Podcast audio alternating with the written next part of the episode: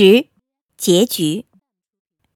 这位笑容满面的哲学家在费尔念种植他的花园，这是我们在世上所能做的最好不过的事情了。伏尔泰一向愿望长寿，我怕的是我还没有恪尽职责就先死了。可是如今他已尽了本分了，他慷慨豪放的事迹数不胜数，不论远近。人们都求他帮忙，人们就教育他，诉说他们遭受的不公正待遇，恳请他用笔或以他的名望进行援助。对犯过某种不轨行为错误的穷人，他尤其关心。他会为他们求得宽恕，接着又将他们安置在要诚实从事的职位上，同时对他们进行观察和忠告。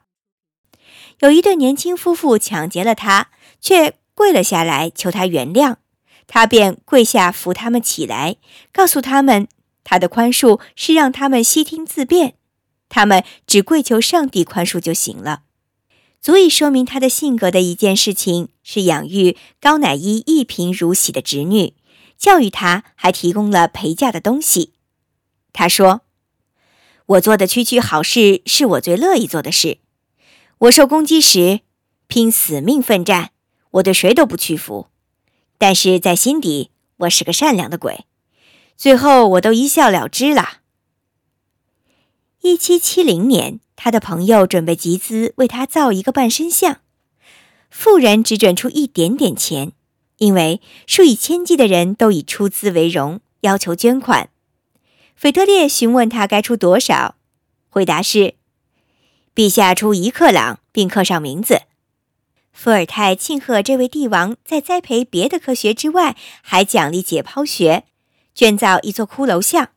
他反对造像的全盘计划，理由是他没留下好让人塑造的面容。你难以猜想像该是怎样的。我的眼睛凹陷之时，我的面颊像旧羊皮纸，我仅有的几颗牙齿都掉光了。对此，达朗贝答复道：“天才总有一副神态。”他的兄弟天才是很容易会发现的。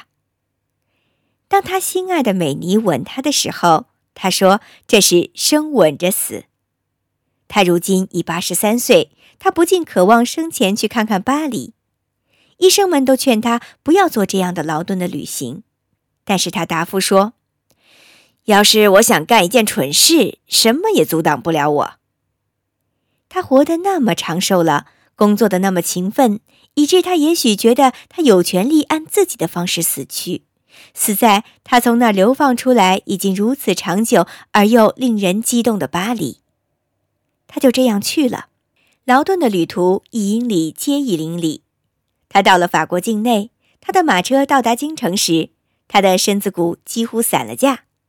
他立即到青年时代的朋友达让泰尔那去，他说。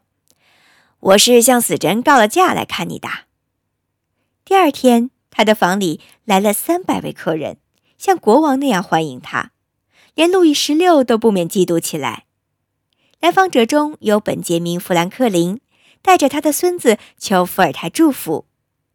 老人瘦骨嶙峋的双手放在这个年轻人的头上，祝福他献身给神与自由。伏尔泰现在病势沉重的很。牧师听他忏悔来了，伏尔泰问道：“长老先生，你是从谁那儿来的？”答复是：“从神那儿来的。”伏尔泰说：“好的很，好的很，先生。呃，可是你的证件呢？”牧师毫无所获的走了。过后不久，伏尔泰请另一位牧师戈蒂埃来听他忏悔。戈蒂埃来了。但他拒绝给伏尔泰赦免，除非他先在完全信仰天主教教义的誓约书上签字。伏尔泰反其道而行之，他反而写了个声明，交给他的秘书瓦格纳：“我终身敬神，热爱朋友，不仇视敌人，但憎恶迷信。”伏尔泰，一七七八年二月二十八日。虽然他已病势严重。但他还是驱车去法兰西学院，穿过喧哗激昂的群众，他们攀上车子，将俄国女皇叶卡捷琳娜送给他的贵重的皮球折成小块做纪念。这是本世纪历史性事件之一，从来没有一个从长期艰难冒险的战役中因极其光辉的胜利载誉归来的统帅曾受到过比这更为壮观的欢迎。在法兰西学院，他建议修订法文词典。他说话仍少年气盛，自告奋勇承担 A 字头下的全部工作。在散会时，他说：“诸位先生，我替这个字母谢谢你们。”对此，主席查斯特卢回答说：“我们也替文字谢谢你。”当时他的剧本《艾雷娜》正在剧院上演，他又不听从医生的劝告，坚持到场观看演出。这个剧本写的不好，但是观众奇怪的，与其说是一个八十三岁的人竟写出一个不好的戏剧来，不如说是他居然什么戏剧都能写。他们连声喝彩，对作者表示敬意。声浪压倒了演员的台词。一个陌生人走了进来，以为自己进了疯人院，赶紧缩身，惊慌地奔向街头去了。那天夜晚，这位文学的巨匠回到家里的时候，他几乎自以为可以安心死去了。他知道，如今他已经精疲力竭了。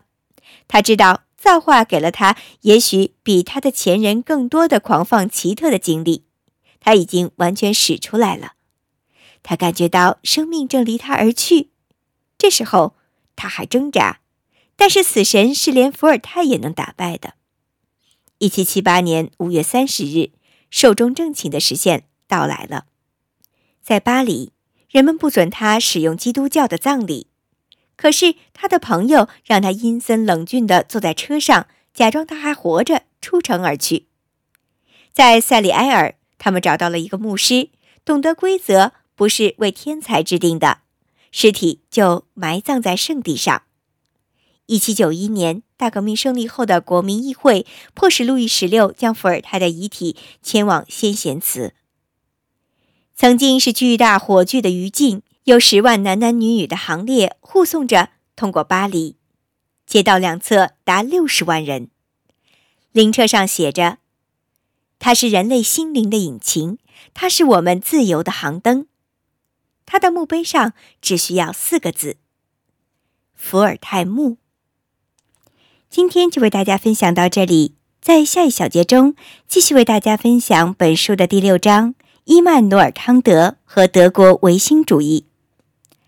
我是既然，我们是读书郎，谢谢收听，再见。